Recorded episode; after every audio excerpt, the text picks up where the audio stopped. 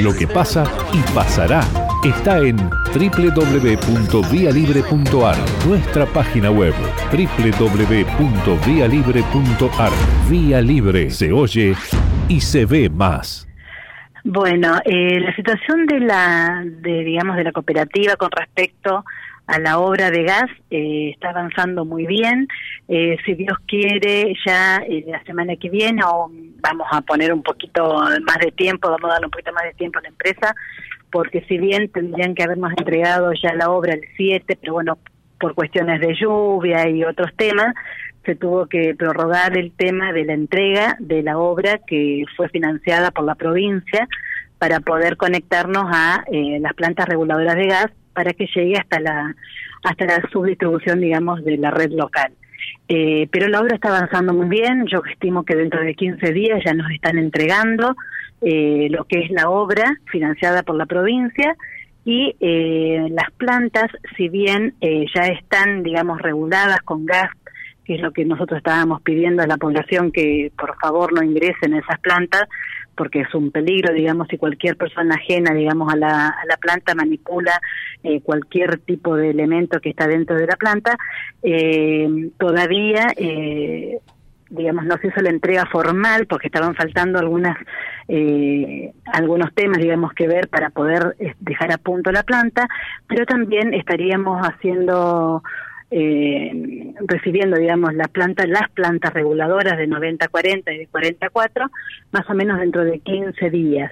Así que nosotros, después de eso, de haber recibido tanto la obra de, de, ampliación de la red, digamos, de las plantas hacia la red eh, nuestra y eh, recibiendo en forma eh, oficial las plantas reguladoras de gas, eh, podríamos nosotros comenzar con la planificación de la reconversión de la red domiciliaria para así luego, así como lo hizo Avellaneda, en un plazo muy pronto, digamos, tener ya gas natural en los domicilios de los usuarios. Eh, en definitiva, lo que importa es eso, eh, gas natural en los domicilios. ¿Te estimás arriesgar un, un plazo de tiempo, Karen?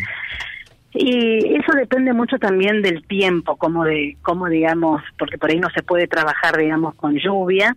Entonces, eh, yo estimaría más o menos unos dos meses y medio a tres que podríamos contar con el gas eh, natural en los domicilios.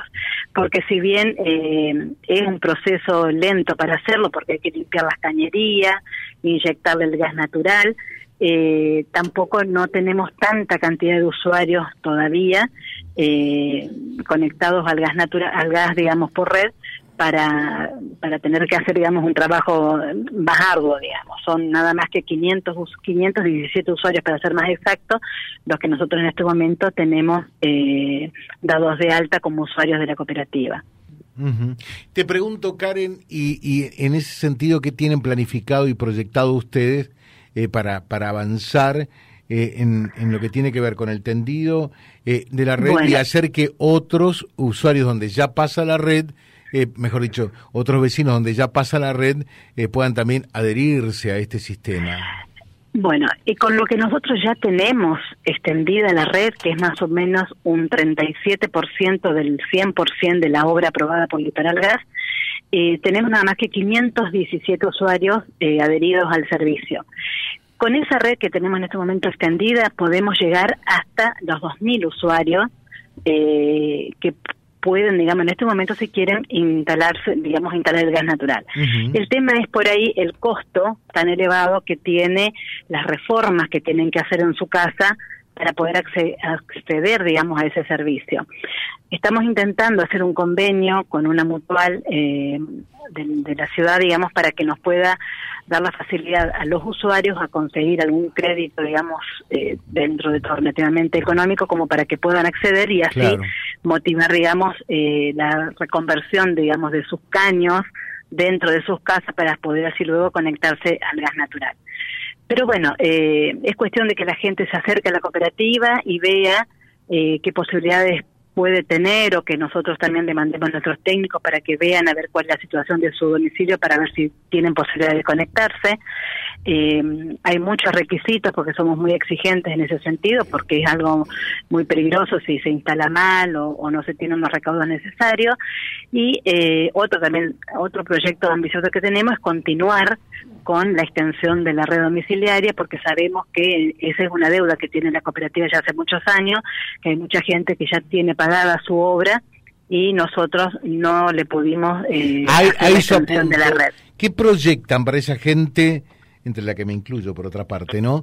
Eh, que, que, ya pagamos el, tendido de la red y, y, todavía la red no pasa. ¿Qué, qué, qué, tienen proyectado ustedes? Sé que, que es algo que viene heredado, ¿no?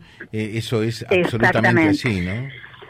Exactamente, eso viene, digamos, de gestiones anteriores, eh, que lamentablemente por cuestiones que pueden ser propias o ajenas también debido a la situación o, diferentes crisis que hemos tenido, digamos, en nuestro país, que no han podido cumplimentar con eh, lo proyectado o con lo que, digamos, ya tenían hecho, digamos, pagado la obra de, por la obra, digamos, de red. Eh, nosotros estamos todos los días estamos gestionando subsidios o créditos a los organismos nacionales para ver si podemos acceder a, créditos blandos o bien o a créditos a tasa cero para poder eh, utilizarlos en la extensión, digamos, de la red domiciliaria. Eh, a su vez, o sea, esa es nuestra mayor preocupación, poder continuar con la extensión de, la red domiciliaria. Siempre hay algunas algunas trabas, digamos, porque cuando nosotros comenzamos había muchísimas deudas dentro de la cooperativa, por lo cual eh, cada peso que íbamos juntando tenía que ser abocado para poder pagar las deudas. Ahora estamos viendo de qué manera ir eh, reorganizando financieramente la cooperativa como para poder ir disponiendo de esos de algunos fondos que podamos llegar a conseguir eh, para volcarla netamente en, en la red domiciliaria. Porque mm, ahora ya financieramente la cooperativa está saneada gracias a Dios se ha podido cumplimentar con todas las deudas que teníamos, ponernos al día, con la Villaneda, con la empresa IPF que es la que nos proveía el gas y lo que mm, más digamos hemos logrado era poder tener la conexión al GENEA, que si no hubiésemos podido conseguir eso era imposible pensar en tener gas natural en Reconquista porque la cooperativa es imposible poder disponer de 60 o 80 millones de pesos para realizar este eh, tramo, digamos, de conexión desde las plantas hasta la red domiciliaria. Y menos aún pensar en reparar las plantas que eh, tuvieron que volver a hacerlas luego de ser vandalizadas, que más o menos entre, entre las dos plantas se habrá gastado otros 60 u 80 millones, por no decir 100 millones de pesos, mm. para ponerlas en funcionamiento nuevamente. Así que yo creo que tanto el gobierno nacional... el vandalismo le costó, escucho bien, el vandalismo le, le costó eh, a, al Estado, en realidad, que se hizo cargo de esto, 100 millones de pesos? Eh, sí, más o menos eh, calculábamos nosotros porque han tenido que reparar prácticamente todas las válvulas, han tenido que eh, reparar o por no decir cambiar nuevamente porque en esas cosas no se pueden poner eh, cosas rotas o reparadas, eh, un calentador de para poder levantar la presión del gas, prácticamente se tuvo que hacer nueva eh, las plantas pero bueno, gracias a Dios eh, estuvo la decisión política de hacerlo, tanto el gobierno nacional como el gobierno provincial, para poder eh, decir, bueno, Reconquista necesita y debe tener gas natural. Así que, bueno, ahora está por parte de la cooperativa tratar de seguir trabajando para conseguir más recursos para ampliar la red domiciliaria. Y gracias Karen, muy atenta, muy amable. ¿eh? No, por favor, muchas gracias a ustedes y bueno, y reiterar a la, a la comunidad que por favor eh, no ingrese eh, porque no hay nada para sacar, digamos, de adentro de las plantas de la cooperativa. te hago, la, última, te hago la última pregunta. Eh, ¿Vos pensás que, porque me quedé reflexionando, digo, 100 millones de pesos, una enormidad, cuántas cosas que se pueden hacer con ese dinero? el vandalismo de los protagonistas de esta historia, ¿para qué romper eso? Que yo lo vi roto. ¿Para qué? ¿Cuál, cuál, cuál es el significado de todo eso? Bueno, el mayor vandalismo que hubo fue toda la parte eléctrica, que yo creo que ha de ser por el tema del cobre del cable que hayan sacado, porque y después, bueno, rompieron todo el alambre perimetral, han roto las válvulas de, que son las que van, digamos, sectorizando, digamos, la salida del gas, que yo sinceramente, yo no sé quién pudo haber sido que... ¿Y para qué?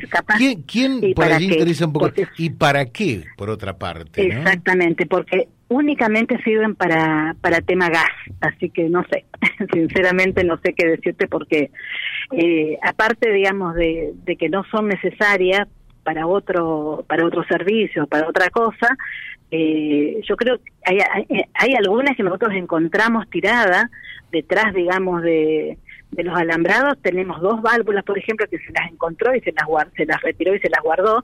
Y cuando se las entregamos a la nueva empresa que estaba haciendo la reparación, dijeron, no, lamentablemente ya al, ser vandalizada no se las puede reparar y volverlas a colocar directamente hay que tirarlas, porque no una vez que se las rompe no no se las puede arreglar, digamos. Así que fue lamentable que estos últimos años no hayan, eh, no sé quién, si la empresa constructora o quién no haya dejado a alguien, por lo menos para vigilar las plantas y que no sean nuevamente vandalizadas. Pero bueno, ahora gracias a Dios, eh, a partir de que se están que se está terminando digamos ya de repararla. Y al pasar para nosotros nosotros nos tenemos que hacer cargo también de lo que es la el cuidado y la seguridad de las plantas. Así que bueno con más razón pedir a la comunidad que, que, si ve a alguien que se mete dentro de las plantas que llame a la policía como para que, que vayan y que vean. Porque aparte de, de, de hacernos un daño importante es muy peligroso. Gracias Karen muy atenta. No, por favor, gracias a ustedes y que tengan buen día. Gracias. Karen Robert, charlando con nosotros, es la presidenta de la Cooperativa de Servicios Públicos de eh, Reconquista Limitada www.vialibre.ar, nuestra página en la web, en Face, Instagram y YouTube. Vía Libre Reconquista. Vía Libre. Más y mejor comunicados.